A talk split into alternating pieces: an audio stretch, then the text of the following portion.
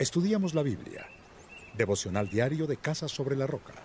Salmo 49. Oigan esto, pueblos todos. Escuchen, habitantes todos del mundo, tanto débiles como poderosos, lo mismo los ricos que los pobres.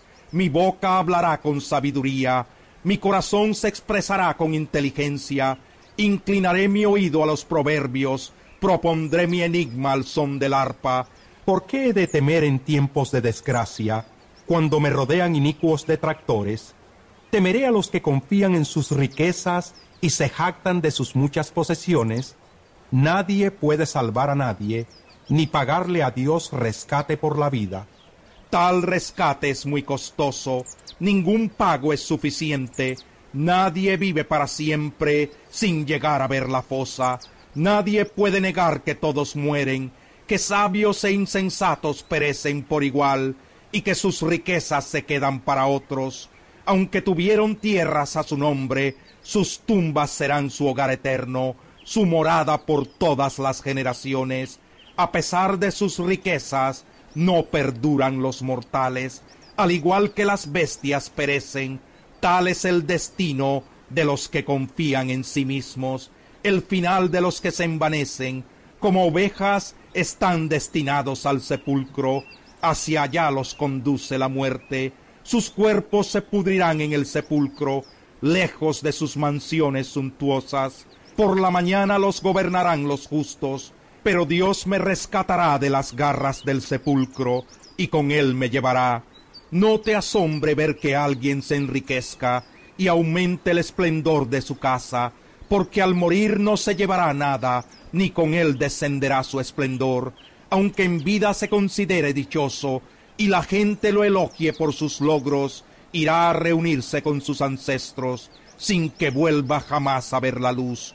A pesar de sus riquezas, no perduran los mortales, al igual que las bestias, perecen. Salmo 50. Habla el Señor, el Dios de dioses, convoca a la tierra de oriente a occidente, Dios resplandece desde Sión, la ciudad bella y perfecta, nuestro Dios viene, pero no en silencio, lo precede un fuego que todo lo destruye, y en torno suyo ruge la tormenta. El Señor convoca a los cielos y a la tierra para que presencien el juicio de su pueblo. Reúnanme a los consagrados, a los que pactaron conmigo mediante un sacrificio. El cielo proclama la justicia divina. Dios mismo es el juez. Escucha, pueblo mío, que voy a hablar. Israel, voy a testificar contra ti. Yo soy tu Dios, el único Dios no te reprendo por tus sacrificios ni por tus holocaustos que siempre me ofreces. No necesito becerros de tu establo, ni machos cabríos de tus apriscos, pues míos son los animales del bosque, y mío también el ganado de los cerros. Conozco a las aves de las alturas, todas las bestias del campo son mías. Si yo tuviera hambre, no te lo diría, pues mío es el mundo y todo lo que contiene. ¿Acaso me alimento con carne de toros o con sangre de machos cabríos? Ofrece a Dios tu gratitud, cumple tus promesas al Altísimo, invócame en el día de la angustia, yo te libraré y tú me honrarás. Pero Dios le dice al malvado, ¿qué derecho tienes tú de recitar mis leyes o de mencionar mi pacto con tus labios?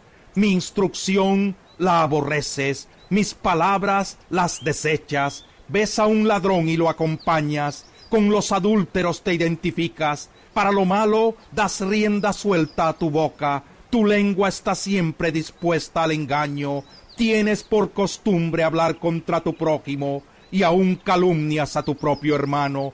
Has hecho todo esto y he guardado silencio. ¿Acaso piensas que soy como tú? Pero ahora voy a reprenderte Cara a cara voy a denunciarte. Ustedes que se olvidan de Dios, consideren lo que he dicho. De lo contrario, los haré pedazos, y no habrá nadie que los salve. Quien me ofrece su gratitud me honra. Al que enmiende su conducta, le mostraré mi salvación.